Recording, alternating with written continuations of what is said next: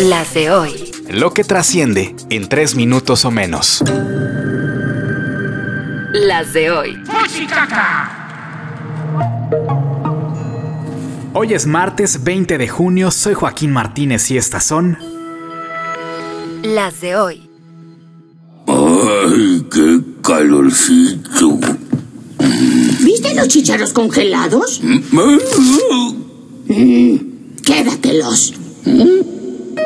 Como las altas temperaturas van a continuar, vale más saber. ¿Y tú sabes qué es un golpe de calor? Es la exposición prolongada a temperaturas que el cuerpo no maneja normalmente, ya arribita de los 37 grados Celsius. Si te quedas en el carro con los vidrios arriba es la peor idea. Los síntomas son fatiga, deshidratación, dolores de cabeza, mareos, náuseas y sí, puede ser mortal.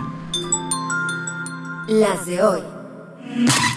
Ya se reveló el segundo y último cambio importante en el gabinete del presidente López Obrador. Y ciertamente llama la atención, porque el secretario de Gobernación es el encargado de la política interior del país. Es al ojo público la segunda posición más importante después del presidente. Y la elegida para sustituir a Adán Augusto López es, a sus 35 años, Luisa María Alcalde, quien hasta hoy todavía funge como secretaria del Trabajo. Es joven, es muy importante pensar en el relevo generacional, darle oportunidad a los jóvenes. Además, Luisa María es abogada, ya fue legisladora, muy buen trabajo en la Secretaría del Trabajo. Las de hoy. Y no es el único cambio. La decepción mexicana, nunca mejor dicho, sufrirá cambios importantes. No soportaron a Diego Coca luego de su fracaso en la Nations League, donde perdió estrepitosamente contra los Estados Unidos. Como interino para la Copa Oro queda el ex de Necaxa, Jimmy Lozano, ¿Será esto suficiente o seguirán llamando a los mismos de siempre? Es pregunta que acepta más de cinco sustituciones. Las de hoy.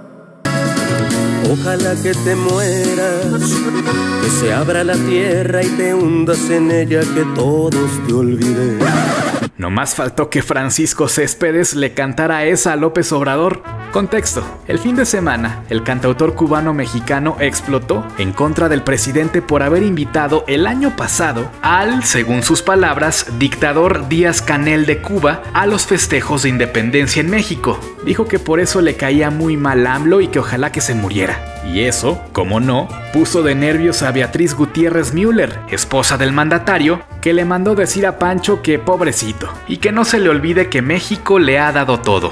de esta vida loca, loca, loca, con su loca realidad, que se ha vuelto loca, loca, loca, por buscar otro lugar. Con la producción de Alejandro Gómez y guion de Joaquín Martínez, estas fueron Las de hoy. Síguenos en redes sociales.